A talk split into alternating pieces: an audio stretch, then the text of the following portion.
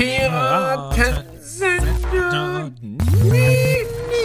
Horst. Ding, ding, ding, ding, ding, ding, ding, ding, ding, ding, ding. Ding, ding, ding, ding, ding, ding. Ich habe übrigens eine Theorie, warum die 90er so beliebt sind bei den Leuten oder warum gerne viele darüber reden oder sogar Sendungen zu dem Thema gemacht werden. Und das ist die Epoche. Ich bin nicht der Erste, der das analysiert, glaube ich. Es ist einfach ist das Jahrzehnt vom ersten, vom ersten vor allem, vom, vom 11. September. Und ich glaube, am 11. September 2001, da ging diese Epoche zu Ende der totalen, sagen wir mal, Befreitheit und ähm, Sorglosigkeit. Ähm, wir haben in den 90ern ja eigentlich gelebt wie in Saus und Braus. Wahrscheinlich über unsere Verhältnisse. Ähm, aber es war uns äh, noch nicht mal egal. Wir waren uns dessen gar nicht so wirklich bewusst. Ne? Ein paar kluge Ökonomen werden das wahrscheinlich gewusst haben. Aber unser einer hat doch einfach nur so drauf, drauf zugefeiert, oder? Mm, ja, empfinde ich nicht ganz so. Äh, habe ich mehr so mein zwei, ab so 2010 habe ich so das Gefühl, dass wir gelebt haben wie in Saus und Braus, weil ich war ja damals mh, hm, auf der hm, Berufsschule, also ich bin ja nach dem Abi, wusste ich ja nicht wohin, normal glaube ich, und ähm, weil ich ja zwei Brüder habe, durfte ich hm. aufgrund der Drei-Söhne-Regelung ähm, den Wehrdienst aussetzen, durfte ich aussetzen. Also das Quatsch, musste ich nicht zum Wehrdienst, auch nicht zum Zivildienst. Und bin dann ähm, auf die schiefe Bahn gekommen, nämlich auf die oh. kaufmännische. äh, ich habe dann ein Jahr äh, kaufmännische Fachschule oder so hieß das äh, gemacht bei der Handelsschule, weil ähm, ja, Mama hatte das äh, alles so äh, eingetütet und schwuppdiwupp musste ich nicht zum Bund und ich hatte mich natürlich um nichts gekümmert, weil immer so schlechte Noten und eigentlich wollte ich irgendwas mit Medien machen, aber das gibt's nicht. Und dann hatte ich ein, ein Praktikum bei Radio Gütersloh äh, äh, gemacht und das fand ich auch irgendwie gut, aber die brauchten auch keinen und Moderator schon gar nicht wie mich. Verständlich. Eine gute Entscheidung, auch im Nachhinein. Und ähm, wohin? Nicht? Also das, das ähm, mediale Berufe gab es nicht in Gütersloh. Und dann äh, war Robin ja kaufmännisch so ein bisschen unterwegs. Und mh, hm, ich habe ja auch damals Englisch und Geschichte LK gewählt, weil Robin damit gut durchkam. Dachte ich, ich komme damit auch gut durch. Daraus hätte ich lernen können, habe ich nicht. Aber ähm, ich war nämlich wahnsinnig schlecht in Englisch. Aber ähm, ich habe dann Robin auch da weiter nachgeeifert aufgrund meiner Planlosigkeit. Dachte, ja, äh, kaufmännische Ausbildung ist eigentlich immer richtig. richtig. Es geht ja immer um Geld. Ähm, und so, und den, den ersten Schritt dazu ging ich natürlich mit dieser einjährigen Berufsfachschule für kaufmännische kaufen, wie auch immer die, diese, die, diese Sachen da immer heißen. Und da war das natürlich schon so, dass Deutschland unter der Wiedervereinigung ächzte. Wir waren der kranke Mann Europas, so nannte man uns. Und ähm, Helmut Kohl hatte so Sachen wie Lohnfortzahlung im Krankheitsfall, ähm, Lohnnebenkosten, äh, diese Dinge standen alle auf der Agenda wurden aber erst von der Agenda 2010, hm, wenn ich jetzt sage korrigiert, schwierig, aber ähm, ähm, ich, ich, ja, Tilo, ich bin da immer noch, äh, yes, man darf es nicht sagen, aber ich bin da immer noch ein Stück weit pro Schröderianer. Ich glaube, dass damals äh, in Zeiten der, der großen Weichenstellung der Globalisierung, äh, teilweise diese Liberalisierungen richtig waren, um eben nicht als äh, westliche Macht unterzugehen. Und ich glaube, dass Schröder da mm, über weite Teile ähm, ein, ein, ein richtiges äh, Händchen hatte, auch wenn man das heutzutage nicht mehr so sagen darf. Doch, das darf man, glaube ich, heute so sagen. Wir wollen nicht übertreiben. Jedenfalls, ähm, Deutschland war verschuldet, hat immer über die Jahre die 3% angerissen. Ähm, man durfte sich nicht mehr als 3% äh, im Staatshaushalt verschulden. Das waren die Maastrichter Kriterien für den relativ äh, für den Euro. Okay, wir sind Anfang der 2000er jetzt. Ähm, die Krise, die wirtschaftliche Krise, die Kosten der Wiedervereinigung sind mit in die 2000er rübergegangen, die Verschuldung und wurden eigentlich erst, wie es in Deutschland so oft der Fall war, äh, mit einer erfolgreichen Fußballweltmeisterschaft äh, äh, sag ich mal, ähm, um äh, äh, atomisiert? Atomisiert, nee, aber da kam mit 2006, was eine erfolgreiche Gegen-Weltmeisterschaft nicht mm, bezüglich des Titels war, das hatten wir erst 2014, aber äh, diese WM war in Deutschland, sie war ein Erfolg, wir kamen sympathisch rüber. Das war so ein bisschen die wirtschaftliche Wende. Dann äh, äh, fruchteten äh, Sachen wie ähm, die Agenda 2010 und äh, der Laden fing wieder an zu laufen. Also wirtschaftlich waren das keine leichten Jahre. Ich will auch nochmal unterstreichen, äh, warum. Es war nicht so leicht, einen Ausbildungsplatz zu kriegen. Äh, es fing auch an, dass äh, hier und da Akademiker arbeitslos waren. Äh, wann ist denn nochmal die New Economy geplatzt? Das war 11. September, das kam erst danach. Ja, die New Economy ging natürlich ab, späte 90er. Ganz klarer Fall. Ähm, aber es war doch so ein bisschen, bisschen durchwachsen. Es ging auch los, dass viele, viele Firmen äh, ausgesourced haben. Wirtschaftsstandort Deutschland unattraktiv in meiner Knopffabrik war das Werk dann äh, in Polen, nicht? Und ein anderes in China. So, das ging auch alles los. Ne? Arbeitsstandort, äh, Standort für Arbeit, Deutschland äh, nicht mehr so attraktiv. Ähm, also wirtschaftlich waren das, waren das durchwachsene Jahre und Robin, unser Bruder, hat gesagt, die Koreaner gucken auf die deutsche Wiedervereinigung und sagen, oh, das ist teuer und schwierig das brauchen wir nicht. also die Südkoreaner. Ähm, Echt? Haben die sich daran ein Beispiel genommen, das natürlich. zu lassen? Ein Beispiel Ach, äh, klingt jetzt so konkret, aber ähm, natürlich haben die äh, Südkoreaner da ganz genau hingeschaut, was mit Deutschland passiert. Ne? Und wir haben uns jetzt da 25% AfD mit eingehandelt, oder was? Ja. Ja. So kann man es stehen lassen, ne? Ja, aber ich meine das jetzt auch nicht nur wirtschaftlich. Ich meine, das Gefühl war ein unbeschwerteres bis zu diesem Attentat am 11. September. Ne? Richtig. Also das, ja, nee, da will ich dir auch, man dachte, ich, will das geht jetzt ewig. Na, man, man, man dachte einfach immer, das geht, das geht jetzt immer so weiter. Der Zweite Weltkrieg ist weg. Es wurde immer, die Distanz wurde immer länger. Krieg äh, ist out. In diesen Kriegsjahren. Krieg die Leute wurden immer älter, die es erlebt. Genau, Krieg gibt es einfach nicht. Klar, es gab woanders Krieg, aber natürlich hatte man auch so eine so eine Sicht auf die Welt, so dass es weit weg, das ist woanders und äh, das, das haben wir überwunden und Russland wird, werden welche von uns. Russland werden welche von uns und das ist jetzt irgendwie, das Thema ist erledigt, äh, weil wir zivilisiert sind. Man ne? weiß, was gut ist. Ja. Menschenrechte, Demokratie, ja. das ist gut. Und äh, sowas mit China wie 1984, das wird da nicht nochmal aufkommen. Wer weiß, was da passiert. Erstmal wollen wir da Geld verdienen. Genau. Ich glaube, die Studentenunruhen waren 1984, vielleicht waren sie auch 86, aber die haben wir ja noch vor der Glotze erlebt und dachten, was ist da denn los? Äh, die ganzen erschossenen Studenten, äh, die man da im Heute-Journal gesehen hat, das war ja fürchterlich und das dachte ja. man in den 90ern, sowas würde jetzt nicht mehr passieren. Nee, genau, genau. Ja, war äh, teilweise ein Irrtum. Jetzt äh, gestern zwei Familienväter gesprochen auf dem Lenau, die meinten, wenn sie einen Großeinkauf machen, die machen so einen Großeinkauf dann einmal im Rewe in, für die ganze Woche, so für die ganze Family, mehrere Kinder. Ähm, da sind wir beide ja noch ein bisschen abgespeckte Version. Dann bezahlen die statt 70 Euro 100 Euro. Also es ist dann wirklich so ein knappes Drittel mehr tatsächlich an Geld, was du pro, pro Woche dann. Ja, so, so, ist krass. So, ja, wollen wir jetzt hier nicht so jammern, ne? Andere Leute werden einfach gerade ganz anders ähm, behandelt, wie wir das ja gerade mitkriegen. Also ja, also insofern, da hat der äh, soll Ricardo. Das jetzt kein Aufwiegen sein, ja, aber das ist das, ja. was wir jetzt mitkriegen. Mal gucken, wie lange es geht, so, ne? Da hat er letztens, äh, das Posting gefiel mir sehr gut von dem Riccardo Simonetti. Ihm wurde seine Brillensammlung geklaut, die er irgendwie seit zwölf gesammelt hat. Und da war er tief traurig drüber. Und ähm, dann hat er so äh, Mails gekriegt im Sinne von, jetzt stell dich mal nicht so an, anderen geht's viel schlechter. Also, es ist immer, also wenn man, wenn man sein persönliches, was auch immer in Relation stellt, sieht man immer alt aus. Trotzdem glaube ich, muss es ja irgendwie einen Weg geben, das auch äußern zu dürfen. Ne?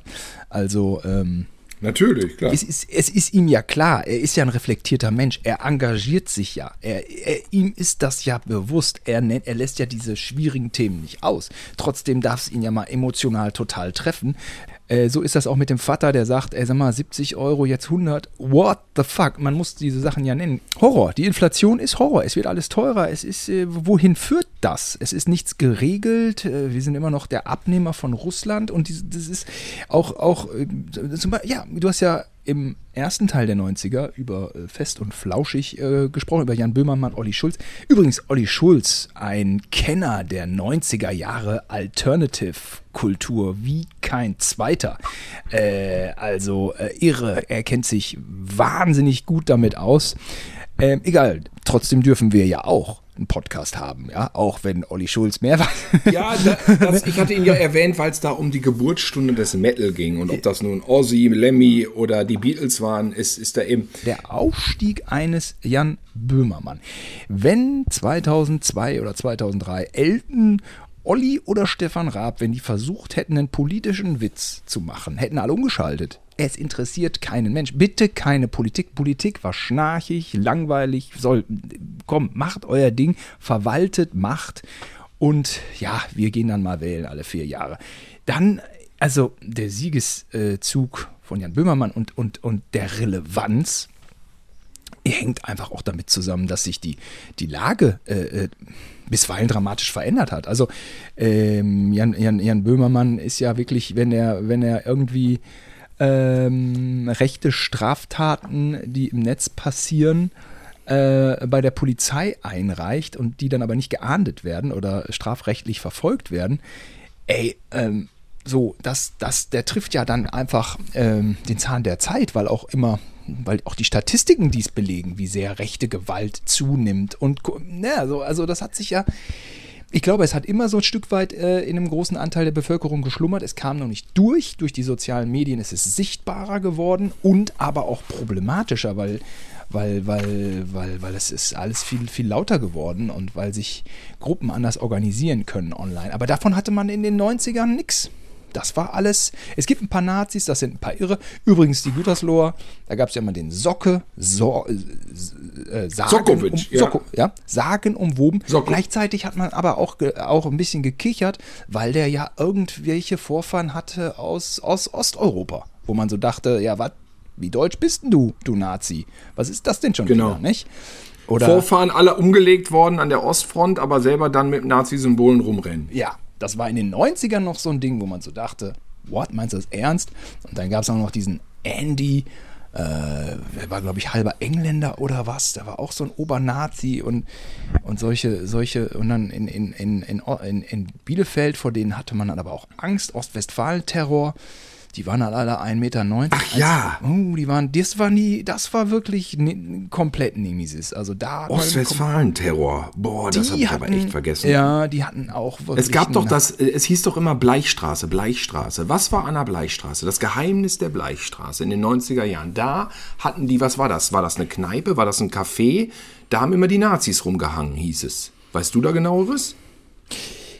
Ich kann es mir gut vorstellen, dass die da rumgehangen haben. Es gab früher so Nazi-Ex, ne, bevor das Ganze ins Internet gekommen ist. Also es war doch auch dieser eine Plattenladen, der war nicht in der City, der war so ein bisschen, ich weiß nicht mehr in welchem Stadtteil von Gütersloh und der hatte da diese Nazi-Ecke, wo du Nazi-Rock, also Ja, da weiß ich aber den Namen noch. Das war doch Stone, Stone äh, off. Äh, oh, nee, ich weiß den Namen nicht mehr.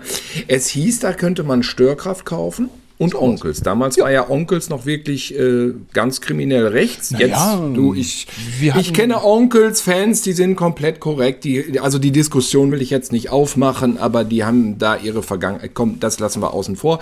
Jedenfalls damals war es noch nicht okay und man konnte diesen Rechtsrock da bei Stone Free. Nee. Stone, doch, ich, nee, Stone Free war okay. Nein, Stone das ist okay. falsch, ist falsch. Stone Free war okay. Das war ja das, wo dieser Langhaarige immer verkauft hat. Nee, das war in Ordnung. Ich komme doch tatsächlich jetzt nicht mehr auf den Namen. Ich weiß aber noch genau, wo er sich befunden hat, auf so einer Halbinsel, Verkehrshalbinsel. Ja, aber da können wir äh, Onkels. Äh, Und der Typ war kein Fascho. Das war so ein ganz ruhiger Typ, so ein Nerd und der hatte einfach alles Mögliche an Punk, Metal, Hardcore und, Und eben auch eine diese Sachen. Fascho-Ecke. Er hat schon Geschäfte mit den Faschos gemacht, aber damals war das dann so irgendwie geduldet. Naja, muss es ja auch geben. Aber diese Ecke war eindeutig. Onkels kannst du da natürlich rauslassen. Also, also, gab- geduldet, das war schon total geächtet. Das war so indiziert, underground. Das war, das packte man nicht an. Das war dreckig. Trotzdem meine, ging man an- in den Plattenladen aber rein. Man hat ihn nicht Gut, wir haben auch Typo Negative gehört. Das war ja auch irgendwie diese Carni, nee, Carnivore. Carnivore war ja auch so, oh, äh, darf man nicht hören, mit Peter Steele als Sänger. So, haben wir schon mal drüber gesprochen in Ja. Guilty Pleasures. Ich weiß es sogar Immer noch. noch, immer noch auch eher Onkels zweischneidig, aber der hatte da diese Nazi-Bands. Und ähm, das kam ja auch nicht von ungefähr. Gütersloh hat ja auch eine eigene Nazi-Band gehabt, Werwolf. Ja. Gab es da wahrscheinlich auch zu kaufen. Ganz bestimmt. Und, und ich glaube nicht, dass da, äh, dass, dass, äh, dass, das nicht, dass das nicht so war wie heute, wo man sagt, okay, über die Symbolik und da, da kommt man irgendwie so dran, das müsste recht sein. Das war eindeutig der Nazi-Scheiß da.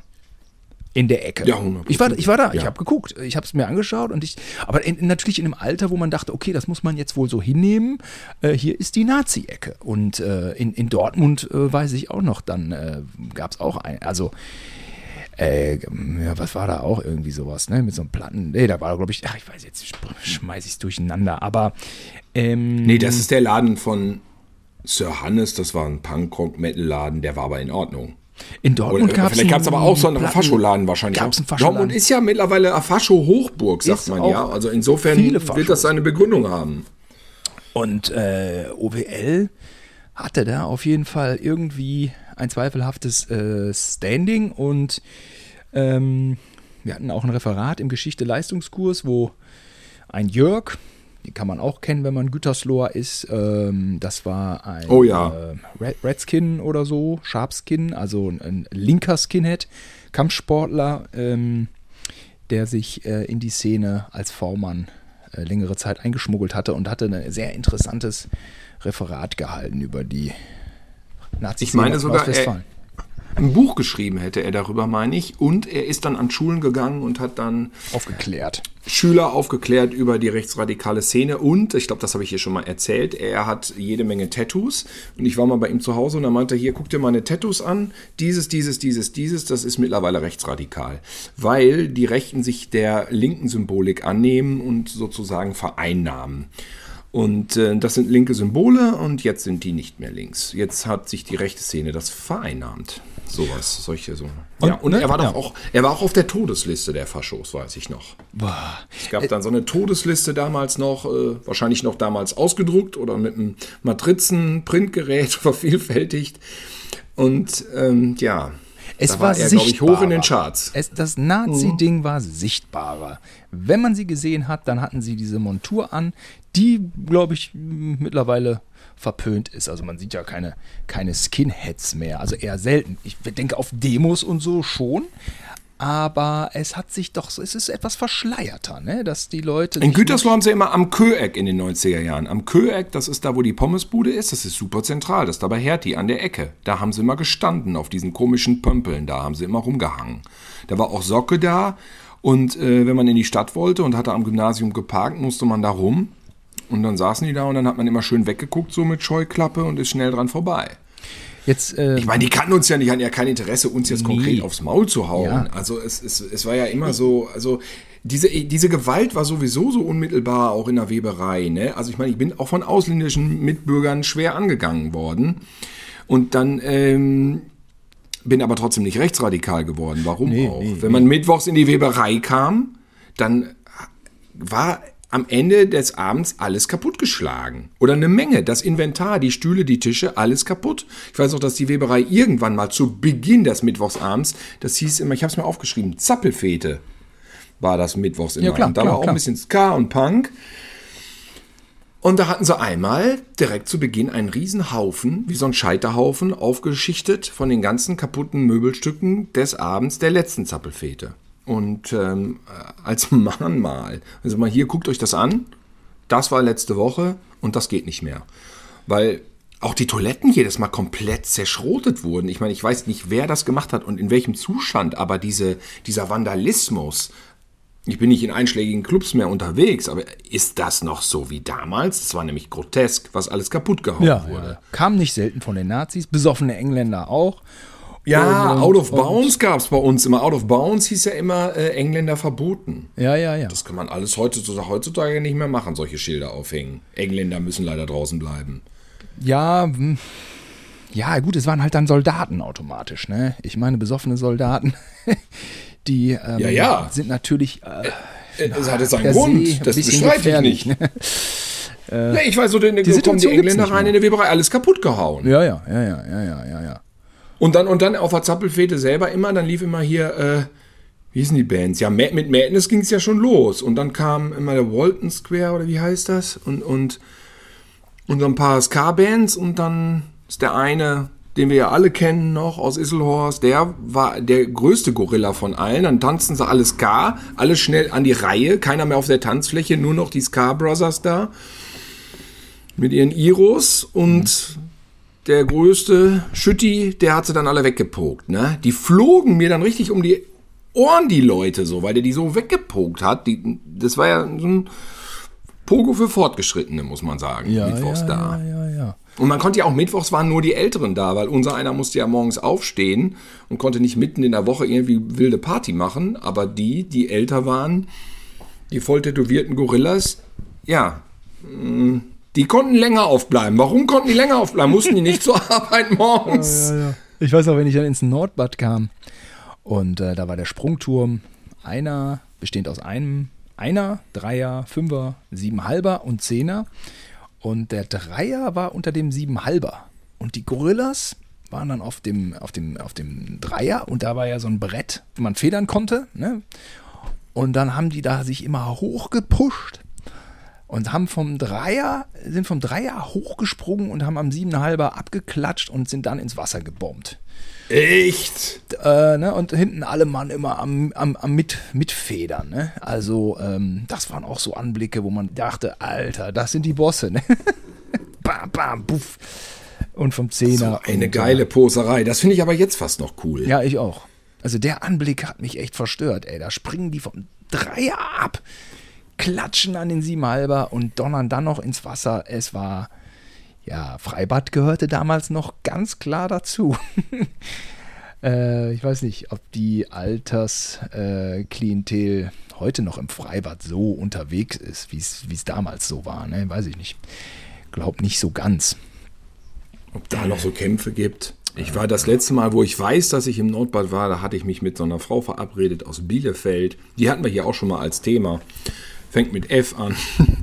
Und dann haben wir gedacht, ah, die kommt jetzt gleich. Und dann habe ich da, ach, dann lege ich mich da und da hin irgendwie. Und dann habe ich da die ganze Zeit gewartet und dann kam die nicht. Und dann äh, gab es ja noch keine Handys halt. Ne? Stellte sich irgendwann raus, die war irgendwie von einem anderen Tag ausgegangen. Vielleicht hat es aber auch irgendwie, also, weil vielleicht hat sie auch keinen Bock gehabt, da weiß ich nicht. Aber sie kam nicht und ich habe da so gesessen, eingecremt, äh, mal so von der Seite. Wie sieht sich hier am besten, wenn die kommt? Äh, Sehe ich gut aus. Umsonst, muss man sagen, an dem Tag. Ah, Flop-Geschichten mit Frauen in den Ja, 90ern. Einige. Weil man auch Ja, immer, man war so, man hat ja auch äh, sich, ich habe ja schon die äh, Pornografie, habe ich auch schon im, im ersten Teil ähm, angesprochen, damit hat es sich ja dann auch nicht. Aber man war natürlich so, Ja. das fand man schon auch, auch geil. Also da gab es ja schon Momente, die man scharf fand, aber ähm, man war ja, ähm, oder glücklicherweise sind wir ja äh, durch unsere Mutter durchaus respektvoll den Frauen gegenüber äh, erzogen worden.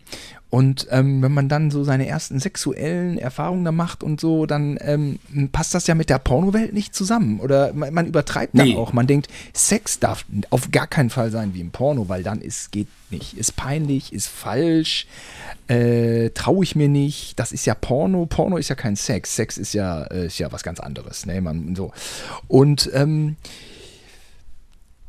das, ja, das ist ja auch Das ist richtig, das ist richtig. äh, lässt sich doch auch alles nicht so ganz voneinander trennen, nicht? Also man sollte dachte doch man irgendwie, damals. Also damals dachte man, muss es voneinander trennen, aber, aber manchmal, es gibt ja Überschneidungen. Also man hat ja dann einfach Geschlechtsverkehr. Es Richtig. ist nun mal beides Geschlechtsverkehr.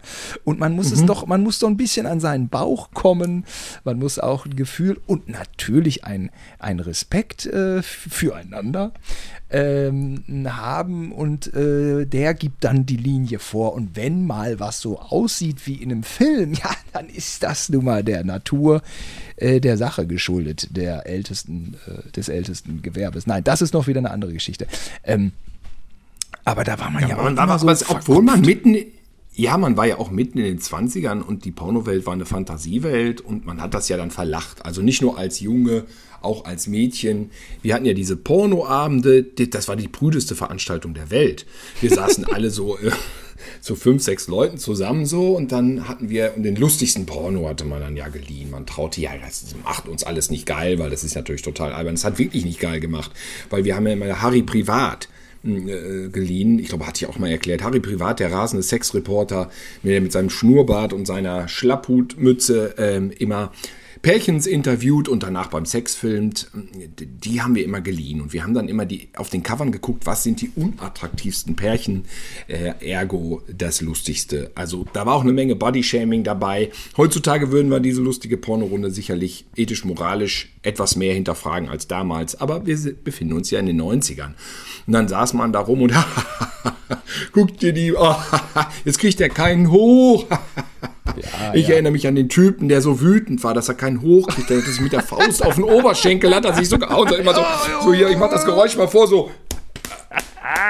Hat er immer gemacht, ne? Ja. Weil er kriegte keinen hoch und dann war nicht. der, Hat er das endete dann mit dem ein, einem üblen Gewichse und Ja. Gemache von seiner Freundin, Harry, aber es war Harry, nichts zu machen. Die Harry- Kamera hat ihn zerstört. Hat, ja. Harry hat, ihn- es, hat es versucht zu retten mit den Worten. Sicher hätte wir Harry machen- sich, vielleicht hätte er machen sich den Schnurrbart mal abrasieren Ja, sollen, dann wäre das auch nicht so un, ja, Er, er war da so wild wichsend, aber das half auch nicht. Und dann sagte Harry, Es wir- half nix. Harry sagte dann so in die Kamera, wir machen jetzt hier einen kleinen Wix-Contest. Ja, ja genau, das war das mit dem Wix-Content. Und das Ding wurde trotzdem nicht hart. So im Vordergrund hat er so ins Bild gesprochen und im Hintergrund war der Typ so am Ackern, so Scheiße. Ich glaube, der hat auch gesagt, Schei- Scheiße, so eine Scheiße. Versuchst du da einen hochzukriegen? Ja. das, also, ja, wenn ich jetzt so drüber nachdenke, ist das gar nicht peinlich. Es war genau richtig, die Filme auszuliehen. Ich habe es, glaube ich, hier auch schon verraten. Ich habe ja den Best of Harry privat, eine Kassette. Da habe ich die besten Pärchen, habe ich alle auf ein Tape gesampelt. Das, das müsste ich noch haben. Ja, also das Thema Body Da ist der dabei, 100 Pro ist der Typ dabei. Ja, also Bodyshaming ist ja auch schnell auserzählt, was, also Menschen sehen unterschiedlich aus. Ähm, aber so diese Sexualität, die man dann so versucht vor der Kamera zu zelebrieren, die hat es doch in sich. Also das, da wurden noch viele zwischenmenschliche Geschichten äh, als Tageslicht gebracht, die so sonst nicht hätten erzählt werden können. War mal eine lustige Zeit in der Porno-Ecke. War ja manchmal auch so ein Happening, ne? Komm, wir gehen mal in eine Porno-Ecke. Gerne, gerne auch mal mit einer weiblichen Bekannten, um sich dann gegenseitig der totalen Lässigkeit, äh, der, der totalen Lässigkeit sich zu vergewissern, dass ein das natürlich nicht tangiert und auch Spitznamen für einzelne Filme, wobei auch Open Bear Festival, weiß ich noch, war ein guter Titel. Auf, auf einem, also das war auch super peinlich, auf einem Cover war eine Vagina, sehr behaart, aus so einer Perspektive, die die Schamlippen so betont hat und äh, da waren wir immer alle der Meinung, also weibliche wie männliche Besucher der Porno-Ecke waren immer der Meinung, es sieht aus wie eine Tarantel. Und dann haben wir immer ja, ja, lustig gemacht. Wo ist der Tarantula? Ja. Komm, wir gehen noch mal. Ach nee, das war in der anderen Reihe. Wo ist denn Tarantula? Ach Gott, ist das peinlich. Ja. Gut, dass man nicht mehr unter 30 ist. Richtig, ich erinnere mich aber Oder warst du weniger peinlich? Nein, da ist, den Ton habe ich auch getroffen.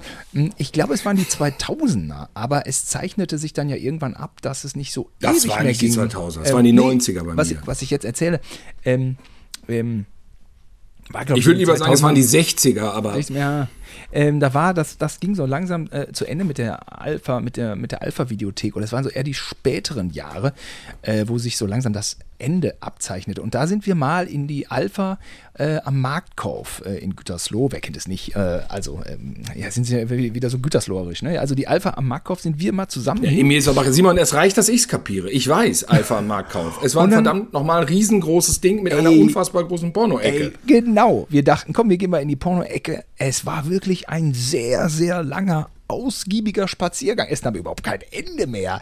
Ey, diese Porno-Ecke, die war gigantisch groß, ne? Unglaublich. Was haben wir Meter gemacht? Meter um Meter. Die Hälfte auch. Die Hälfte war Porno, nicht?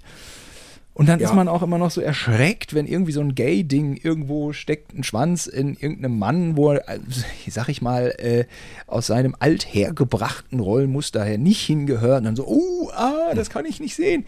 Ja, wie soll es denn sonst aussehen? Also, wer Ja. interessiert denn eigentlich Irgendwann hat man, hatte man das alles drin? mal zum ersten Mal gesehen. Ja, Ja. das war ein großes, großes Ding, ne? Wir haben immer das Cover angeguckt, begeistert von Die Faust von Sodom. Kannst du dich an die Faust von Sodom noch erinnern? Nee, war die. Sah Naja, man, sah man die auf dem Cover oder sah man die nicht auf dem Cover? Äh, die, sah man, die sah man nicht auf dem Cover, aus Gründen, weil die war nämlich in dem Hinterteil eines Lack und Leder verkleideten Mannes äh, versenkt, ja, äh, der in so einem Gerüst hing. Und ähm, die Faust von Sodom war für uns immer so doch so der Gipfel der Fisterei. und ähm, es war, es hatte was von Zirkus und Sensation. Also ähm, ich muss sagen, wow, Respekt. Äh, der ist bis heute einer der Spe Der hat dann am Ende hatte der dann noch eine Erklär äh, der Besprechung in das Pletting Image gehabt. Habe ich aber auch erst danach gelesen und dachte mir, ja, äh, das macht Sinn.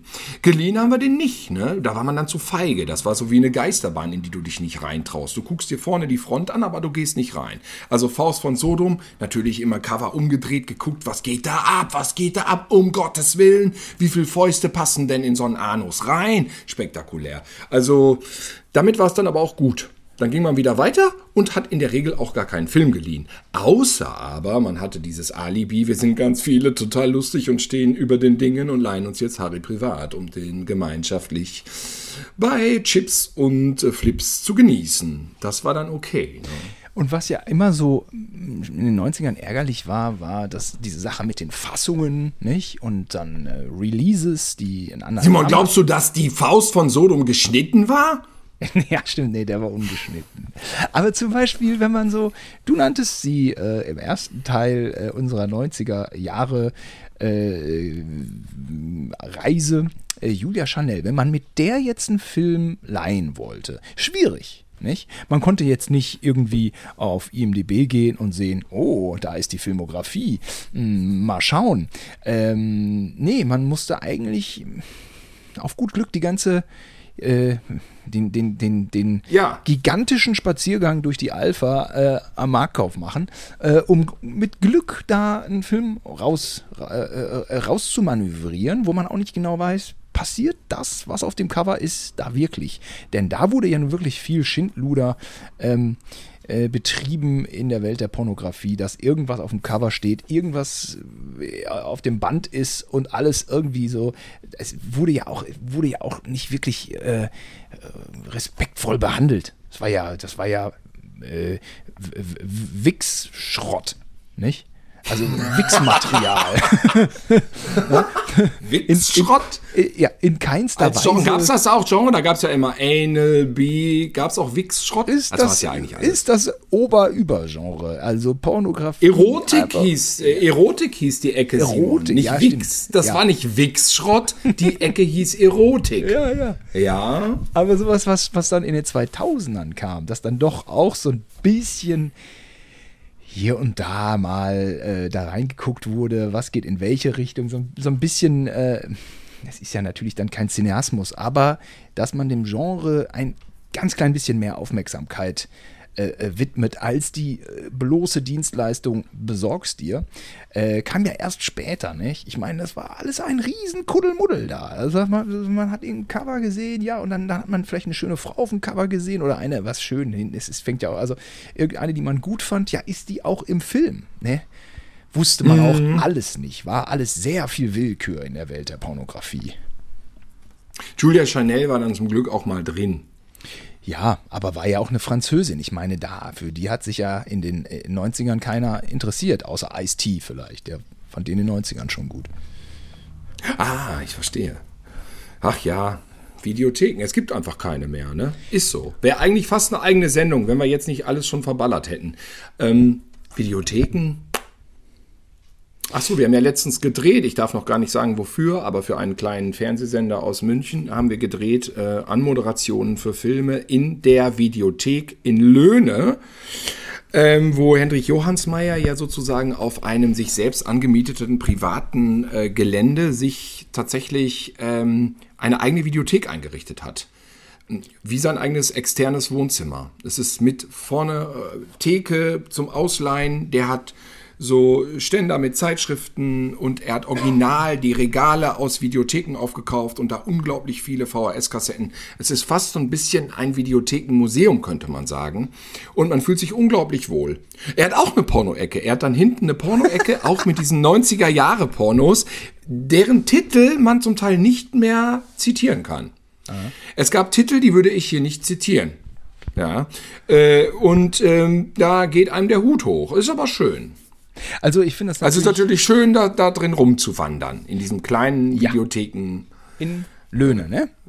In, in, in Löhne. Und da bin ich letztens, ja. da bin ich gestrandet mit dem 9-Euro-Ticket. Retro, Retro, Retro Shop heißt das, glaube ich, auf Facebook. Ihr könnt oh. ja gerne mal vorbeigucken und da äh, sieht man das. Na gut, ich hatte meinen Kleinen dabei, hätte ich in die Videothek nicht so gut gehen können. Also, ähm, Warst du in Löhne? Ja, ich bin da gestrandet mit, mit dem Regionalexpress, Horror. Ah. Ja, ich bin, bin dann mit dem Taxi nach Hannover, weil 9-Euro-Ticket und Streckensperrung und Ausnahmezustand. Horror. Verstehe. Aber ich ging nichts mehr. Aber ich, wenn ich das so von dir höre, es gibt das ja auch nur einmal in Deutschland. Ne? Ich meine, wir, wir, wir äh, äh, rühren jetzt die Werbetrommel, äh, legitim. Ähm, würde ich natürlich gerne auch hin und gucken. Aber, aber, ähm, wenn es jetzt so einen VHS-Retro-Trend gäbe, wie bei Vinyl, dass äh, quasi in, in jeder Großstadt ein, zwei Plattenläden sind, ähm, würde ich sagen, halt äh, schwierig. Äh, Video ist Nostalgie, aber Video war niemals ein High-End-Medium. Es war immer irgendwie eine Kackqualität. Und deswegen finde ich eine Videokassette schon auch ganz geil, das Cover und so. Mm, aber gestalterisch ähm, war das dann auch immer, ja, eigentlich nur so, so ein, so ein Hochglanzding da. Und die Kassette, ja, hat einfach nicht so das Standing wie jetzt eine Blu-ray, wo man denkt, ich habe den Film und wenn ich den jetzt beame, bin ich wie in einem Schachtelkino der 80er Jahre oder in einem richtigen Kino oder in einem Programmkino oder was auch immer. Nee, man kann sich, wenn man sich eine VHS-Kassette anguckt, dann eher in so eine Art Retro-Zustand versetzen. Also das ist jetzt ein Film als erstes darauf zu gucken, ist nicht befriedigend, finde ich. Zumindest nicht, wenn es ein dicker Hollywood-Klopper ist. Aber äh, man kann natürlich das so als Mittel nehmen, um sich, ja, in so eine Stimmung zu versetzen halt, ne? Wenn du, wenn du das reinlegst mit der Qualität, aber dann hat man natürlich auch diesen 16 zu 9 Fernseher. Ich hatte jetzt den Effekt, ich habe den 16 zu 9 Fernseher und habe dann äh, Videotheken, äh, also Kassetten reingelegt, die in Cinemascope waren mit schwarzen Balken und dann kann ich das aufzoomen. Das heißt, ich habe diese Qualität dann wirklich in Breitwand. Das ist irgendwie ganz geil, aber das ist tatsächlich auch wieder ein neues Seherlebnis. Nicht so wie damals, wo alles in 4 zu 3 auf dem 4 zu 3 Fernseher war und dann rechts und links natürlich immer was vom Bild fehlte, weil das musste ja immer in dieses 4 zu 3 Format gequetscht werden. Und wenn was Breitwand war, wurde rechts und links abgeschnitten. Ne? Pan Scan hieß das ja. So nee, jetzt hat man das ganze doch, Bild. Ja, ja, du hattest doch Spiel mir äh, das Lied vom Tod als Kaufkassette genau. zu deinem Geburtstag bekommen und hast den ja. aber dann mit der Sat 1 Ausstrahlung in 16 zu 9 überspielt.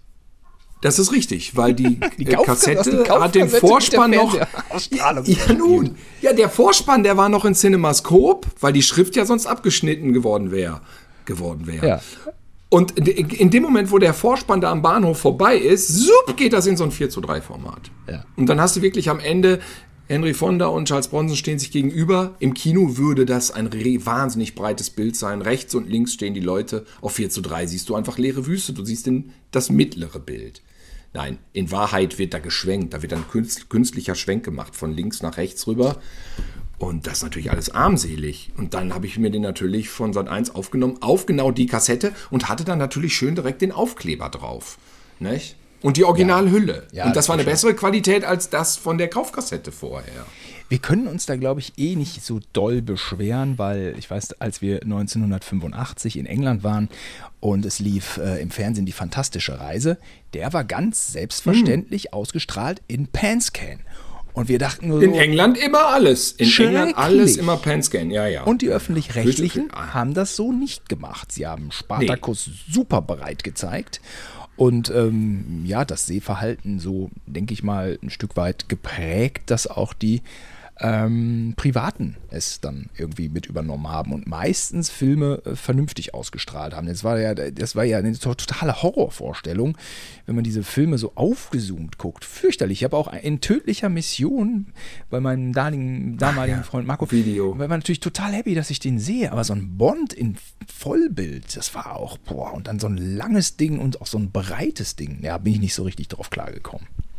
Es fehlte immer so. Breitwand, ganz wichtige noch, Geschichte. Ja, wo, wo Roger, Roger durfte ins Kino Rambo 2 geguckt und dann hatte er den Rambo 2 schon als Raubkopie drei Monate später zu Hause. Und weil ich ja nicht ins Kino durfte, dachte ich, boah, geil, jetzt drei Monate nach Kinostart kann ich den immer noch gucken. Und dann meinte Roger, ja, aber eins muss dir sagen, mir ist aufgefallen, der Film ist geil, aber der Kameramann ist ein totaler Vollidiot. Ich so, hä, was? Ja, der Kameramann kann nichts. Man sieht, die Leute sind immer angeschnitten, zum Teil nur eine Nase im Bild und dann einer nur halb. Und da wusste ich schon, es ist wieder 4 zu 3 auf Video. Ne? Und so war es dann auch. 4 zu 3 Format.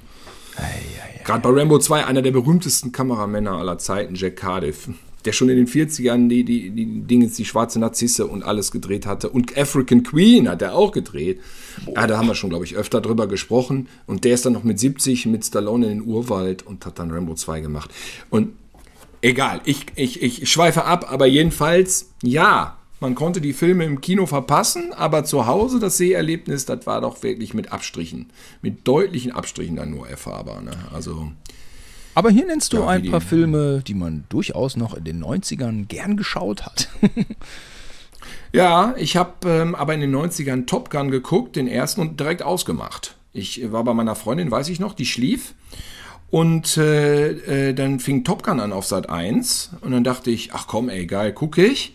Muss ich ausmachen. Fand ich zu peinlich. Fand ich in den 80ern, äh, äh, wo ich, ich, ich war im Kino direkt, wurde ja angesaugt von diesem Hype, äh, dass das ein politisch unkorrektes Ding ist, wieder patriotisches Ami-Kino. Und dann bin ich direkt mit dem Kumpel direkt zum Starttermin rein und fanden okay. In den 90ern konnte ich es nicht ertragen. Ich habe es aber jetzt vor einer Woche nochmal geguckt und diesen ersten Top Gun kommt dann doch dieser Retro-Trend, kommt ihm zugute.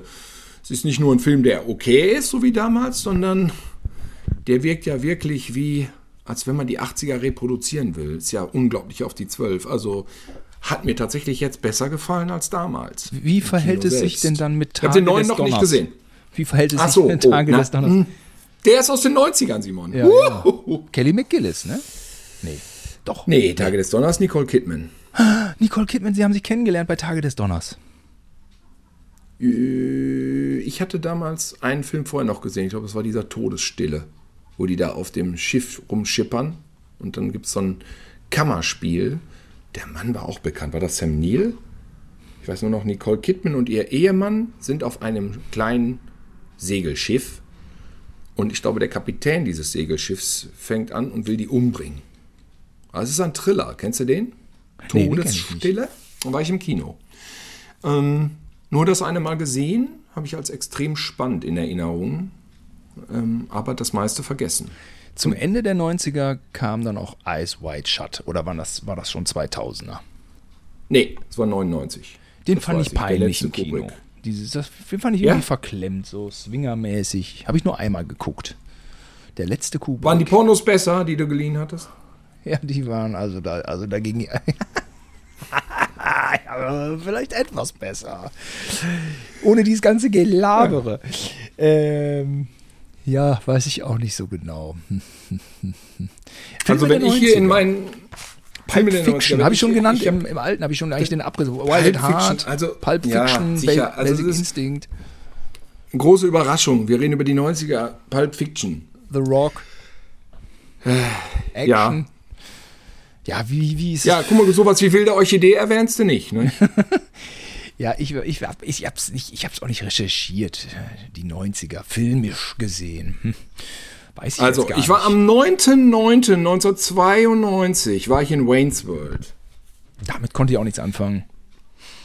Denn ich habe ja, wie ich in der letzten Folge ähm, schon bereits geschildert habe, alles im landwirtschaftlichen Taschenkalender niedergeschrieben, was ich so gemacht habe. Hier an dieser Stelle nochmal eine kleine Verlesung. In diesem Taschenkalender hier von 1999 gibt es eine Werbung die ist davor, die ist hinten, die ist hinten drin. Mirafit macht ihre Tiere fit. Verdauungsstörungen, Geburtsvorbereitung, Konditionsschwächen, Mineralstoffmangel, Stress, Klauenprobleme, Haarprobleme, die Lösung der Probleme. MiraFit, das Spezialfutterprogramm der RCG zur Lösung von Fitnessproblemen aller Art. Praxiserprobt und höchst zuverlässig im Einsatz. Simon, falls du mal so ein Schwein durchfüttern musst, nimm MiraFit.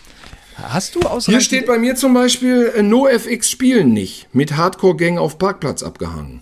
Solche Sachen stehen hier drin. Ah, NoFX finde ich eigentlich aus heutiger Sicht immer noch ganz gut. Lin Linoleum. Habe ich nie gesehen, weil, wie gesagt, spielen nicht. Da gibt es keine Erklärung. Aber es ist schön, diese alten Notizen zu lesen. Hier habe ich auch zum Beispiel Aber die, die, das Revival des äh, eine Punks. klassische Nacht. Das Revival Was? des Punks in den 90ern, das war auch bemerkenswert. So war es, ne? Punk war wieder da, ne? Und aber, aber auch nicht irgendwie ironisch oder fashionmäßig Punk, die, die, die Punk waren, waren Punk. Oder man hatte auch manchmal den Eindruck, äh, der kommt jetzt erst. Aber irgendwie, es war ja schon auch ein Revival über, über wenn- Skateboard, wenn ich diese- über wenn- wenn- Subkultur. Wenn ich diese, diese, diese Kalender durchgucke, pendelt das eigentlich bei mir nur zwischen Kinobesuch und Konzert und irgendwelche Partys. Ich habe hier vermerkt, ja, man, oft ging man ja dann vorher zum Konzert und danach, hier steht noch Weberei. Da waren wir in der alten Weberei. Dann waren wir im PC 69. Dann war ich im Elfenbein. Ich habe immer so Pfeile dazwischen. Und Elfenbein war dann die letzte Station und danach Schweine gefüttert. In einem Rutsch. Weißt du nämlich, Das ist ja, die ich alte sag dir, was war. Wasch- Ja, das ist die alte Diskotour. Wahrscheinlich waren Mama und Papa im Urlaub. Und dann habe ich einfach, After Hour bin ich so lange von Club zu Club und dann bin ich, ja, und dann bin ich morgens um sieben nach Hause gekommen und da direkt die Schweine dann gefüttert, was ja mit diesem Computer ging. Die wurden dann ja mit diesem Ja, ja. Schlauchsystem gefüttert, dann ja. musste man nur überwachen, dass das Programm vernünftig aber, durchlief. aber so warum, war das ja sind, Hightech. warum sind keine Miezen mit auf deine After Hour gekommen, die du fragst?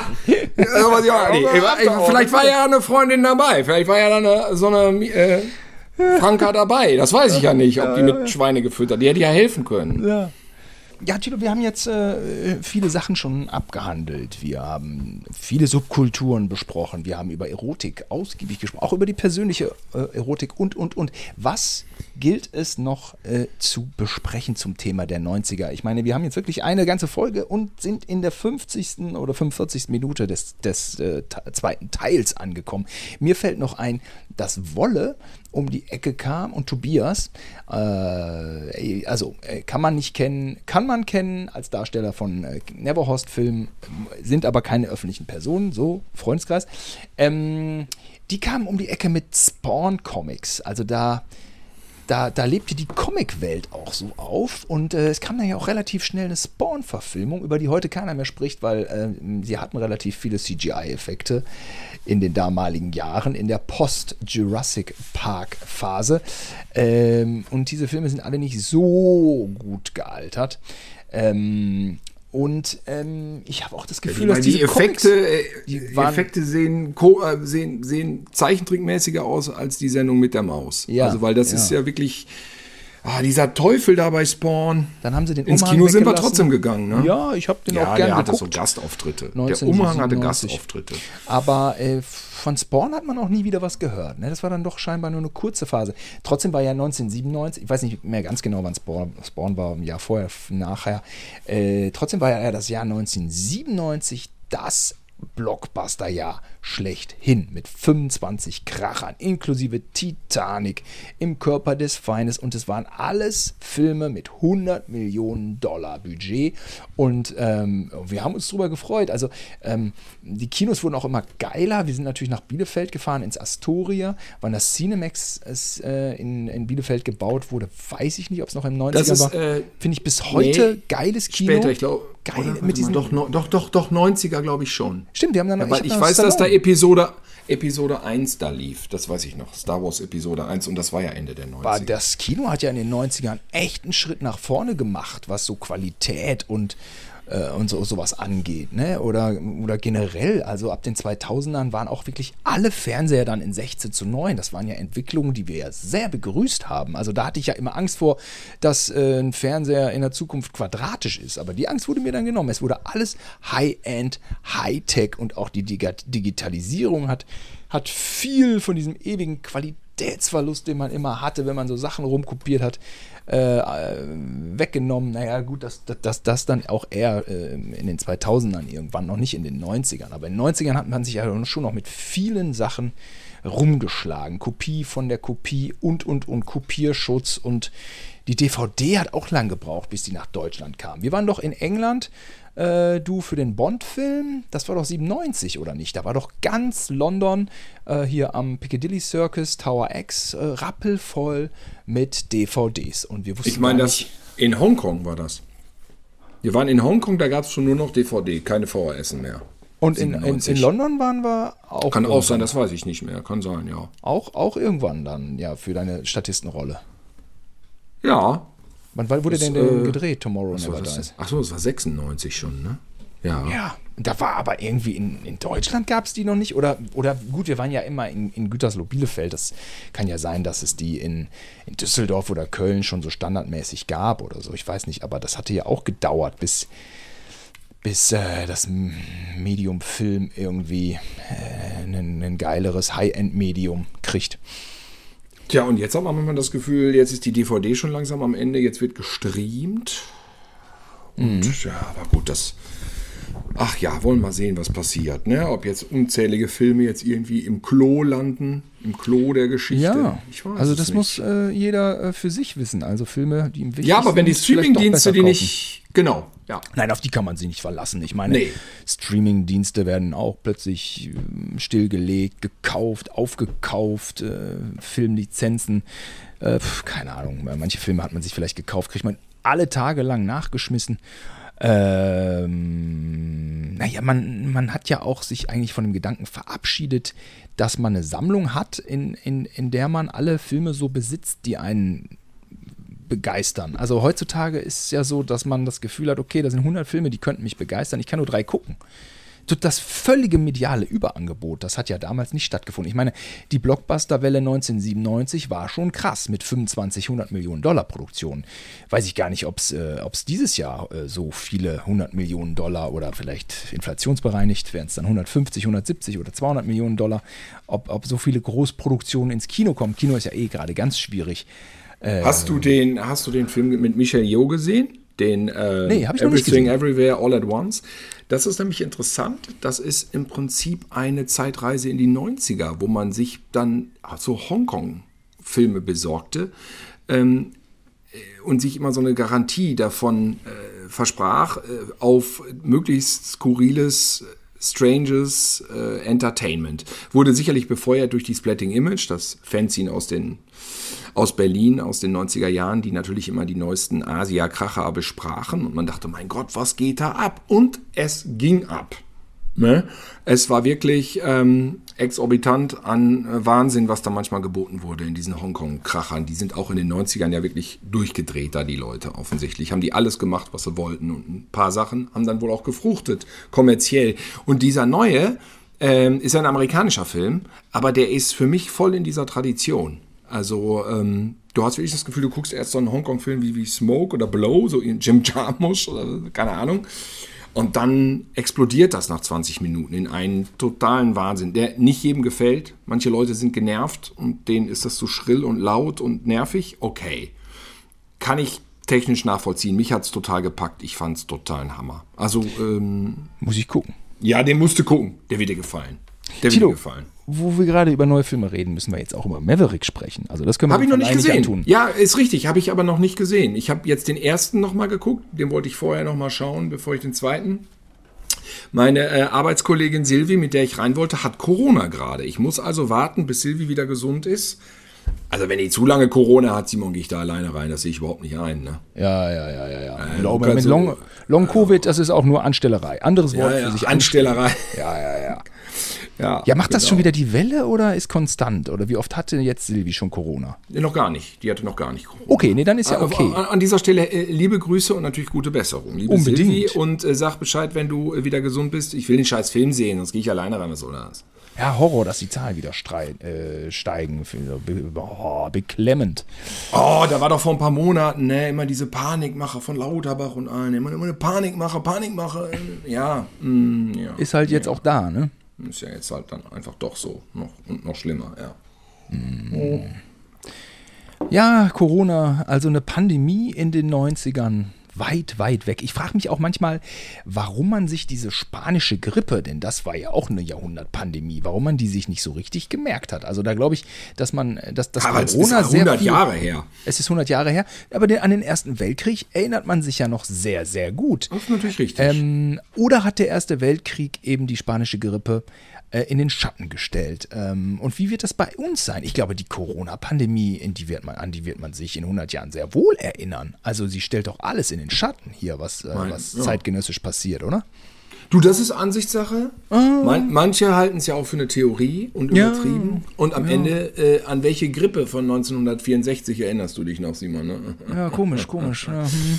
Ja, man muss Facebook auch reduzieren. Ne? Man muss es reduzieren. Ich wundere mich, wie viel äh, da dann doch noch los ist. Da ist noch was los auf Facebook. Ja. Es wird ja hier in Berliner Kreisen ist das ein soziales Medium, was totgesagt wird. Ja, Facebook ist ja, Facebook ist tot. Facebook ist tot. Aha. Ja, äh, weiß ich, also meine Facebooks, äh, mag sein, dass äh, ich zu den alten, uncoolen, und mit mir meine Follower, äh, zu den alten, uncoolen, äh, abgestandenen, äh, äh, noch nicht ganz abgehängten, aber das ist dann der nächste Schritt gehören. Ähm, lebendiges Social Media ist äh, lebendiges Social Media. Ich check's nicht so ganz. Ich habe das Gefühl, dass manchmal bei Insta ein bisschen weniger los. Völlig subjektiv. Gott, wer alles bei Insta Communities hat. Also das Startum, es war in den 90ern reduzierter. In den 90ern gab es wirklich ein paar Persönlichkeiten und das war recht überschaubar. Und in between gab es nicht so viele, weil die dann keinen Star-Status hatten. Für was brauchte man auch in den 90ern Star-Status? Entweder man war Hollywood äh, äh, und, und, und da gab es ja sogar noch den 20 Millionen Dollar Club. Da haben ja Genau. die Leute sogar noch, äh, ne, da stand noch ein Name auf dem äh, Kinoplakat, dann ist man da reingegangen.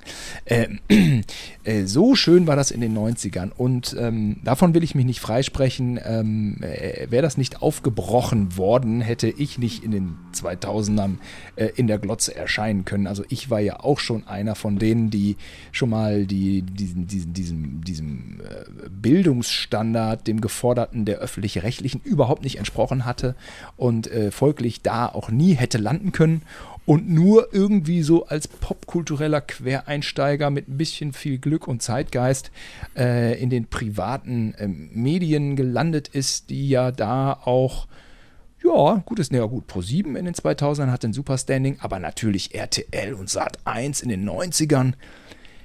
Das Also- ist aber übrigens eine Sendung, die wir irgendwann dieses Jahr noch machen müssen mit Thema Comedy Street, weil es jährt sich jetzt 20 Jahre, ne, dass die erste September. Folge lief. Ja. Genau. Und vor, vor 20 Jahren haben wir tatsächlich fleißig gedreht in diesem Sommer. Ist so. Ich, äh, was ich nur meine, ist Privatfernsehen, RTL Sat 1 in den 90ern, unfassbar fett. Unfassbar. Äh, wer da alles noch irgendwie mit Premierenfeier von irgendeiner Sendung und die Familie hat eine Mercedes-Benz-Limousine übers Wochenende, weil es ist so schön, dass die da sind, weil die Sendung läuft jetzt und äh, un unglaublich, wie das, ähm, wie das gewesen sein muss. Also, aber gut, ich habe es nicht miterlebt. ich habe es immer nur gehört oder Hugo hat es mir erzählt. Hugo hat mir erzählt, wie er. Hugo hat ja ähm, RTL Samstagnacht produziert als Producer. äh, Hugo irgendwann ja. Hugo Ehrbalder hatte gesagt, ich will eine Million im Jahr. Ja, hat er gekriegt. Nicht? Hinter den Kulissen.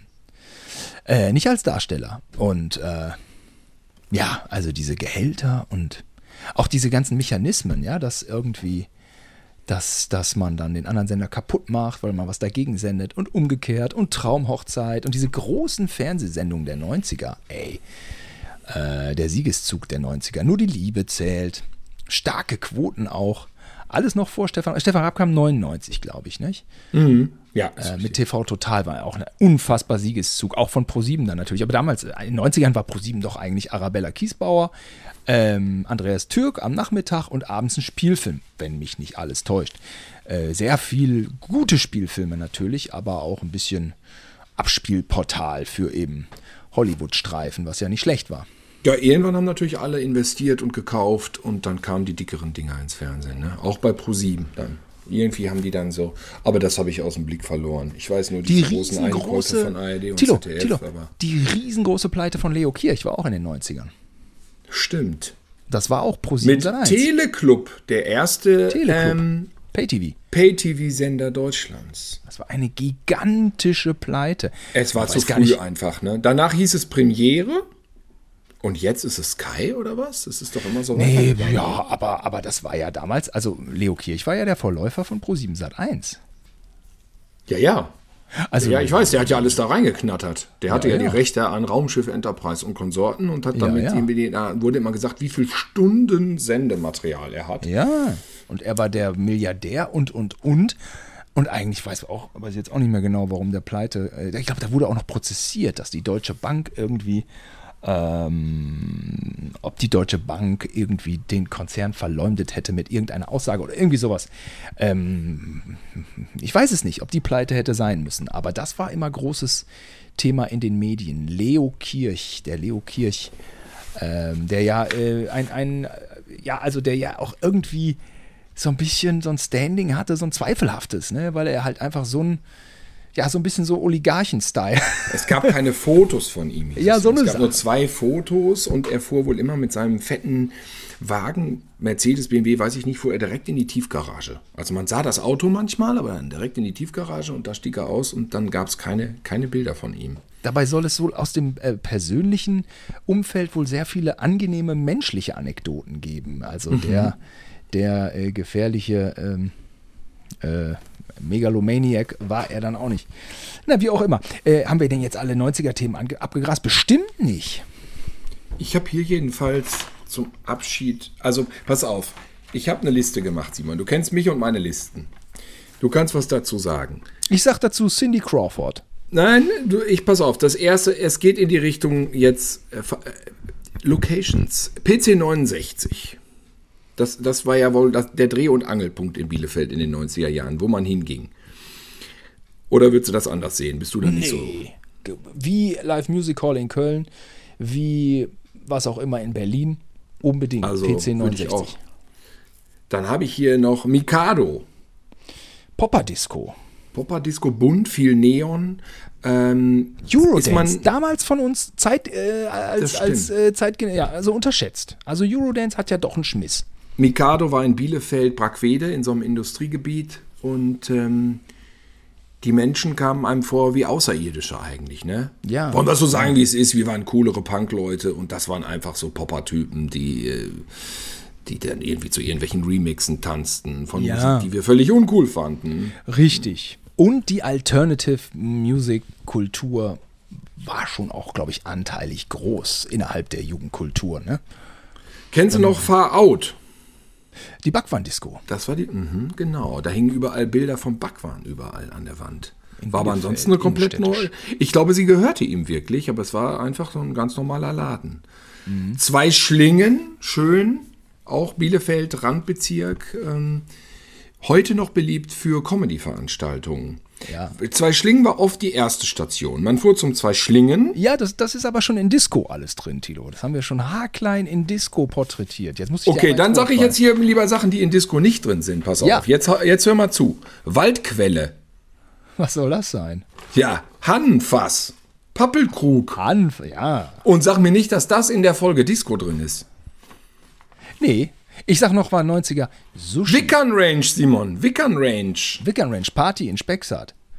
Ja, Wickern, Wickern- das waren zwei Wickern Zwillinge Range- und die Eltern hatten praktisch einen Hof und die, äh, die Scheune wurde umgebaut in eine Party-Location, sodass da konnte man dann anmieten und das letzte, was ich da hatte, war, glaube ich, so ein Schultreffen. Ähm, 20 Jahre Realschulabschluss oder Hof- vielleicht war es auch 10 Jahre. Hof Wickern in der Immelstraße in Specksart oder Achtung Gagfeuerwerk. Äh, Hof Fickern in der Pimmelstraße in Sexart. Habe ich, hab ich nach drei Bieren habe ich den rausgehauen, aber natürlich intern. intern. Damals aber schon. Oder hast du den, hast du jetzt drei Bier drin? Nee, nee, damals. Heute würde ich den so nicht mehr raushauen. So, was habe ich hier noch stehen? Rockheaven. Rockheaven. Rock am Ring ist bestimmt auch in den 90ern entstanden. Oder hier. Nicht. äh, ja, Rockheaven, Rockheaven war in, in Herford das Ding, was jetzt. Eindhoven. Was war denn nochmal in Eindhoven, dieses Ja, das, ja, da waren wir doch da äh, mit Danzig als Headliner. Ja, Äh, Biohazard. Biohazard Danzig, ähm, ja, das war das, das, ähm, der Dynamo ist es natürlich. Dynamo. Also da, was da los war, das war auch Alternative Music Peak.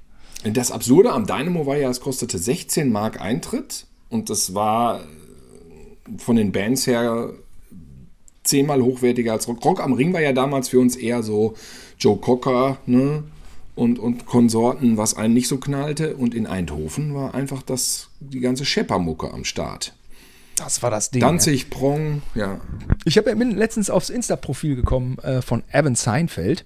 Ähm, damals ähm, ne, Sänger von Doppelspitze, Biohazard? Doppelspitze Biohazard, äh, die wirklich Alternative in den 90ern au, äh, aufgekrempelt haben.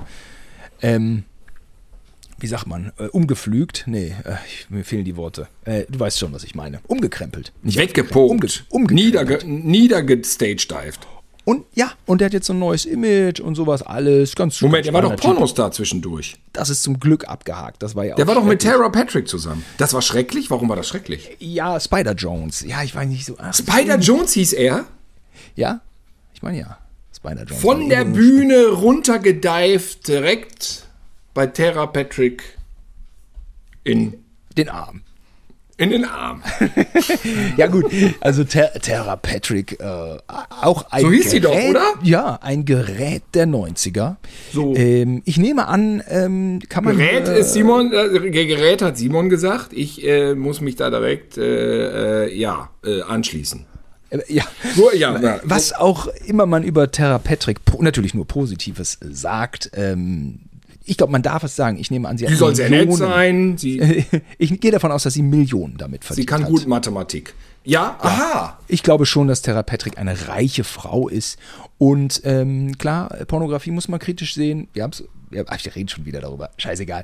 Äh, aber ich Wir glaube können die schon- 90er ja, ja jetzt nicht mehr korrigieren, Simon. Nee, wir, reden glaube über die schon- wir sind ja jetzt ganz andere Menschen. Ja. Aber man muss die 90er so rekapitulieren, wie sie waren. Da hilft Ja. es nichts, das zu beschönigen. Deswegen äh, verzeiht uns unsere Verbalität und unsere Ja. moralischen Verfehlungen. Ich- Aber wir ich- versuchen das Jahrzehnt so plastisch wie möglich wiederzugeben, wie es damals in Niehorst war. Richtig. Und dazu zählt auch Tara Patrick.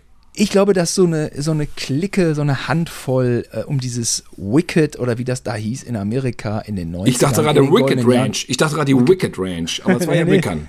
War so, glaube ich, so ein Porno-Label. Ich glaube, dass das sehr schwer reiche Frauen und zum Teil vielleicht, glaube ich, auch Frauen, die wirklich wissen, was sie da tun. Jenna Jamison gehört vielleicht auch dazu. Ähm, und dass es denen finanziell sehr gut geht, dass die natürlich darüber hinaus.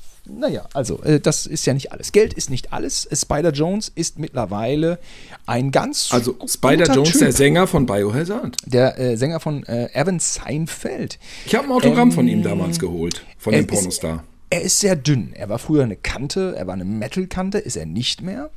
Ähm, er hat sehr viel so, irgendwas hat er da so, so ein Health, äh, viel Health, äh, äh, Vegan-Film am Fahren in Mexiko. Sieht aber alles ganz gut aus, sehr modern, sehr zeitgemäß. Was er aber auch gepostet hat, war das Dynamo. Also das war auf jeden Fall auch für eine Band wie Biohazard ein einschneidiges Erlebnis. Du, ich habe sie vier, fünf Mal gesehen und also mehr Stimmung kann in einem Publikum eigentlich nicht sein als bei Ja, Biohazard. das glaube ich auch. Das, glaub war schon, und wenn der dann Bei Biohazard hat, auf dem-? Dann bei Biohazard auf dem 10.000 Dynamo. Leute hoch und runter, Alter, was war da los? Das war ja, Ja. nicht normal.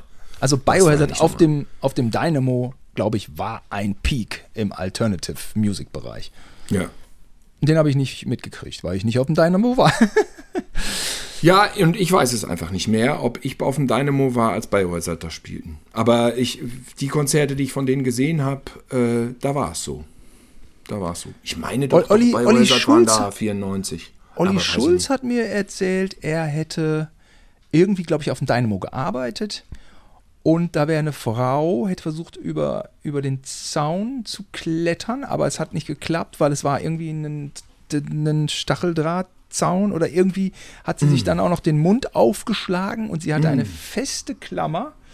Und er hat sie angeschaut und äh, ihr Gebiss hing in dieser festen Klammer aus dem Mund heraus wie eine Klaviatur. Das erste Mal, dass ich den Namen Olli Schulz wahrgenommen habe, das war, ist auch lange her, als wir Comedy Street gedreht haben und du hattest so ein Spoken Words Ding von ihm. Oh. Und das, und da hat er. Promotion nur, Compilation. ich weiß nicht, was es war, und er hat nur über die, äh, diese Zeiten gesprochen, ähm, ja, über diese Musikzeit und er war irgendwie dabei und hat das in so einem Er war nicht am Start. Stand-up äh, Gag-Feuerwerk rausgehauen. Ja. Mit, Promotion mit, mit. Gnostic Front, ich weiß es nicht mehr.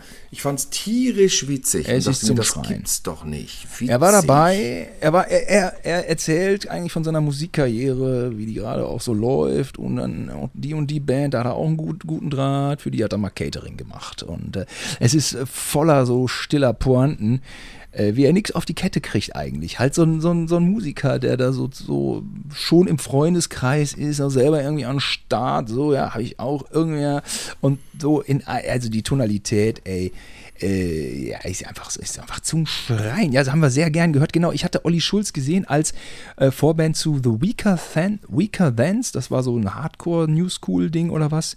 Da hat mich meine damalige Freundin, die sich da gut auskannte und auch schon vegan war, es war eine super Frau. Ich habe das natürlich alles.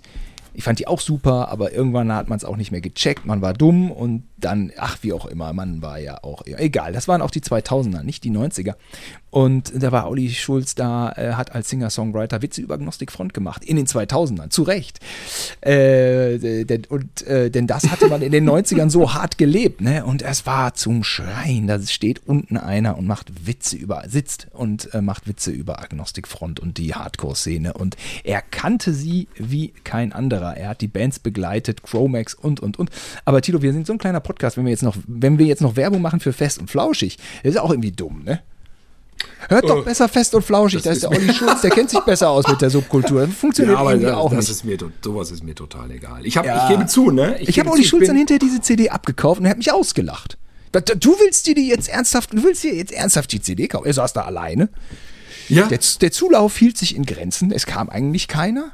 Und ich dachte mir, der Typ ist so gut, ich muss jetzt irgendwie mal hören, was der so musikalisch macht. Das war so, wusste ich auch nicht so ganz. Olli Schulz und der Hund Marie, hm, wusste ich nicht. Aber ich dachte mir, ich muss diesen Typen supporten, weil das war witzig. Ähm, ja, hat er sich irgendwie gefreut, fand er witzig. Ich weiß jetzt auch nicht, ob er mich da erkannt hatte oder so. Das weiß ich jetzt alles nicht mehr. Aber irgendwie hat er mich ausgelacht. Dafür, dass ich seine CD kaufe.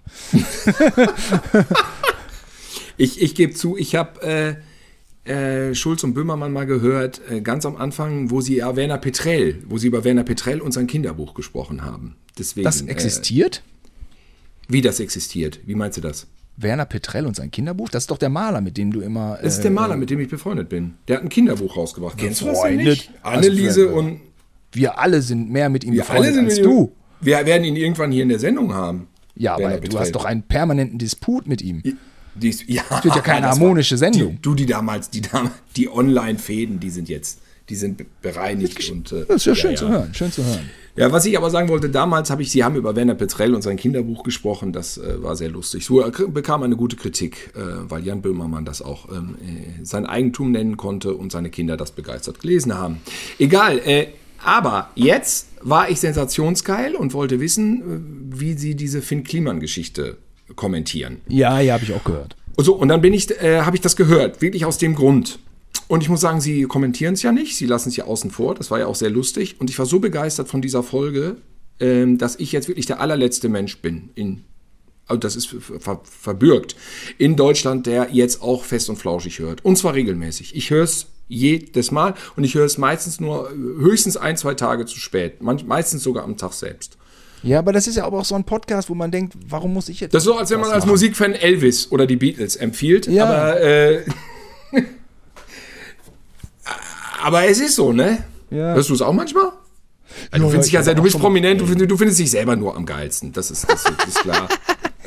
Ja, also ich frage mich auch manchmal, was hat das für einen Impact, dieser Podcast von den beiden? Ja gut, es ist mit gemischtes Hack das, dasselbe. Ich meine, diese Verbreitung, Reichweite, diese immense.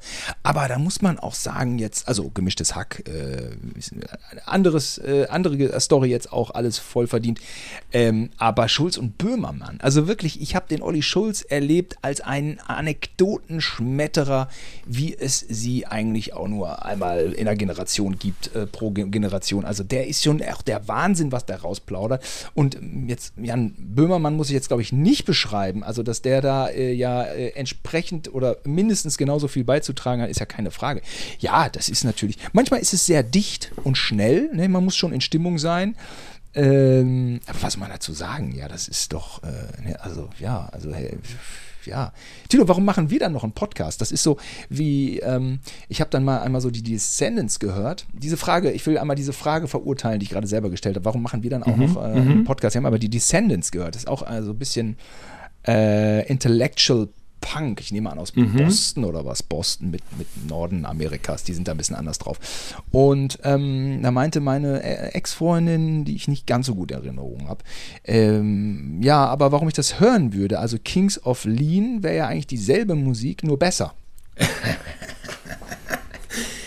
also ist was eine, auch geradezu eine Frage von philosophischem Ausmaß. was auch immer uns unterscheidet von fest und flauschig, es ist egal. Menschen sind unterschiedlich und äh, jeder soll Gehör kriegen. Gut, die haben vielleicht zwei Millionen mehr als wir, aber äh, nichtsdestotrotz macht es ja Spaß, ein wenig hier zu plaudern über. Gütersloh kennen die nämlich nicht so gut.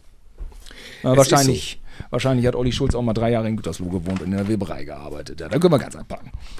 Also ich muss dazu sagen, was Fest und Flauschig nicht bieten kann, ist die Anwesenheit an folgendem Ereignis, was niedergeschrieben wurde im äh, landwirtschaftlichen Taschenkalender 1990. Und das möchte ich jetzt hier zum Abschluss einmal äh, wenigstens erwähnt haben. Am 11.08.1990 fand statt, ich habe das hier aufgeschrieben, Dalke-Besäufnis. Dalke, Dalke ist ja der Fluss. Oder ist es ein Bach? Ja, ja, ja, ja. Am 4.8. war Besäufnis Schubkarre. Am 11.8. war Besäufnis Dalke, Dalke-Besäufnis. Ja, und ja, äh, da können Böhmermann und Schulz noch so gut sein, wie sie wollen. Da waren sie nicht dabei. Da waren sie nicht dabei, aber jetzt muss ich direkt einschreiten, als äh, Mensch, der gelegentlich durchaus in Gütersloh Zeit verbringt. Dahlke-Besäufnis ist wieder Thema. Und Echt? Äh, zwar äh, sind da Hundertschaften oder vielleicht 1000 bis 2000 junge Menschen, die sich an der Dahlke besaufen und äh, negativ auffallen. Dann kommen Schlägereien und dies und das. Dahlke-Besäufnis, äh, Tilo, da hast du jetzt, das ist so wie der Ursprung von Heavy Metal jetzt scheinbar, was Nee. du da aufgeschrieben hast. Das Bin ist ich, jetzt bin erst ich richtig Ozzy, groß. Lemmy oder die Beatles, meinst du? Fürs Dahlke-Besäufnis.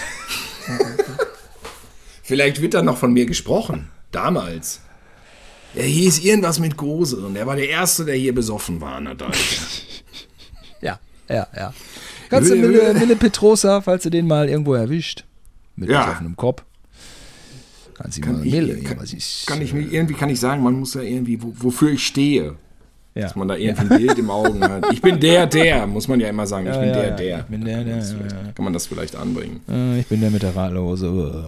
Ja, ja du bist ja mit der Radlerhose. Ja, ja, der ja, ja. Du musst es nicht wiederholen, diesen Unsinn.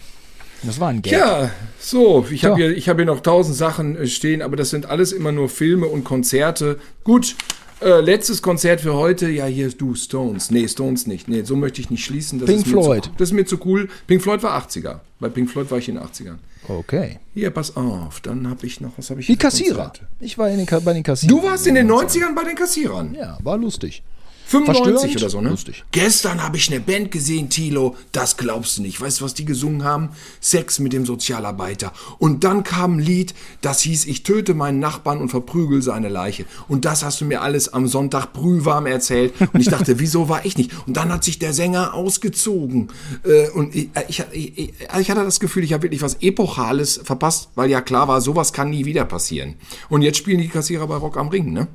Hast du es gesehen, die Bilder? Vor so, einem, vor so einem Meer von Zuschauern, die kein Ende. Ne? Das Meer nimmt kein Ende. Oh, da, da gehören sie hin. Da, auch wenn sie es vielleicht nicht so wahrhaben wollen, aber da gehören sie in die Kassierer. Ja. Ja. Ich weiß nicht genau, äh, es war glaube ich sogar 92. Ich weiß nicht, ob diese schmissigen Hits damals schon existiert haben oder äh, Sex mit dem Doch, Sozialarbeiter du kam glaube ich später. Nee, nee, mein nee, nee, Glied nee, ist das zu hast du groß, mir alles zitiert. Ja? Das hast mein du mir Glied alles ist zu zitiert. groß. Denn Das du bist zu eng, nicht. das jedenfalls war. Und sie haben auch die ganze Zeit von der unglaublichen Schlauchkatze jetzt, irgendeine Schlauchkatze. Ja. So. Ich weiß nicht mehr, was das für ein Gag war. Und, äh, aber ja, kann sein. Sex mit dem Sozialarbeiter. Ein toller Hit. Ich habe den ähm, beim ich glaube, das war ZZZ Hacker Festival. Da spielte der Bruder von Wolfgang Wendland. Volker Kampfgarten ist das, der Schlagzeuger. Ach, das sind Geschwister, das wusste ich gar nicht. Das sind Geschwister, das sind Brüder. Ach so. Und äh, dann saßen wir da backstage rum und dann, der ist ein ganz ruhiger, zurückhaltender Typ, muss man dazu sagen, der nicht groß rumlabert. Aber dann, ich war ja auch ein bisschen Kassierer-Fan und dann, wann war das? Wahrscheinlich war das 2005 so die Dreh rum. Und da habe ich ihm gesagt, dieses, äh, ich würde das nicht verstehen, dieses, äh, äh, das Schlimmste ist, wenn das Bier alle ist, das wäre, ähm, das wäre doch ein Top-Ten-Hit. Warum man das nicht irgendwie pushen würde? Ach ja, ja, wie die Kassierer sind so. Ja, ja, wenn sich der Sänger den Text behalten könnte, dann wäre das vielleicht, meinte er so. ich ah, schon ja. so. Ah, okay. Ähm, aha. Ja, innerhalb der Band war man, glaube ich, sehr relaxed. Aber der Witz ist, jetzt ist das so ein Hit, ne? Jetzt brüllen das da wirklich 40.000 Leute. Kannst du natürlich auf Male verbraten. Jetzt ist natürlich so, dass Wölfi ist nicht der geborene Sänger, aber er ist der geborene Kassierersänger. Nein, nein Wölfi ist ein, ist ein Genie, aber er hatte tatsächlich bei dem Song, ich habe das auch jahrelang, ich war ein paar Mal beim Konzert, der hatte immer einen Zettel dabei und hat diesen Text noch abgelesen. Ach ja. Auf der Bühne ja. hat er einen Zettel in der Hand und guckt auf den Zettel drauf. Und zwar so ein kleiner, so ein Notiz, so ein Spicker. Hat er da, äh, ich verpasse meinen Bus, meine Freundin macht Schluss. Und dann, ja. Ja. ja. Ich ja, wollte ich, damit ja. jetzt äh, nicht sagen, dass ich ein ähm, Prophet Mach, bin. Aber Mach ehrlich gesagt, dass frei, das. Denn ich will wichsen. Tilo, wie ist dieser Text jetzt in einer woken Kultur einzuordnen? Das wissen wir jetzt auch nicht, ne? Mach die Titten frei, denn ich will wichsen. Naja, das also soll da andere ich, beurteilen. Das soll andere. Also ich habe in Köln gestanden und der ganze Saal hat geschrien, mach die Titten. Also ich war, ich wusste ich nicht so genau, dachte ich so, I had an inner conflict. Wird das denn noch live zum Besten gegeben, ist die ja, Frage. Oder lässt man das dann doch besser raus? Ich weiß es nicht. Also Geschwisterliebe singen die Ärzte auch nicht mehr, ne? Aus Gründen. Mm, mm, ich würde sagen, der Skandal wäre größer als damals in den 90ern. Oder nee, das waren die 80er sogar, ne? Ja. Ja. Ja. Damals indiziert worden unter Gelächter. Dann ja. irgendwie harmlos gewesen. Aus heutiger Sicht kann man es nicht mehr, kann man nicht mehr öffentlich spielen. Nee. ja, aber so wollen wir nicht enden. Wir enden versöhnlich. Die Mit? 90er, wir waren dabei. Es war schön. Ja, 23.05.92 Scheunenball in Marienfeld. Damit wollen wir enden. Ähm, denkt euch einfach, was da passiert ist. Es war auch sehr peinlich, mit Sicherheit in vielen Momenten. Wahrscheinlich mit dem Fahrrad nach Hause. Medium betrunken. Nichts abgekriegt. Keine Nichts Frau abgekriegt. abgekriegt. Auch nicht unterhalten. Zwei Uhr so im Bett Abend, gewesen. Mal so ein Abend, an dem man sich mit keiner unterhalten hat. Ja, oder sowas wie, oder sowas ähnliches wie auf Rodos. Hallo. Das Lied ist ganz gut, nicht? ja. Mag Nirvana. oder was Soundcard? Äh, ah, es ist Pearl Jam. Guck mal hier. Die CD habe ich mir bei Gemini in Bielefeld gekauft. Und dann war das Gespräch beendet, aber es war besser als gar kein Gespräch. Richtig. In diesem Sinne, äh, unterhaltet euch doch gleich einfach mal persönlich. Könnt, euch andre, könnt auch andere Jahrzehnte wählen. Äh, vielleicht haben die mehr Ergiebigkeit. Blood Sugar, Sex Magic. Bis bald. Das ist gutes Motto. Bis dahin. Tschüss.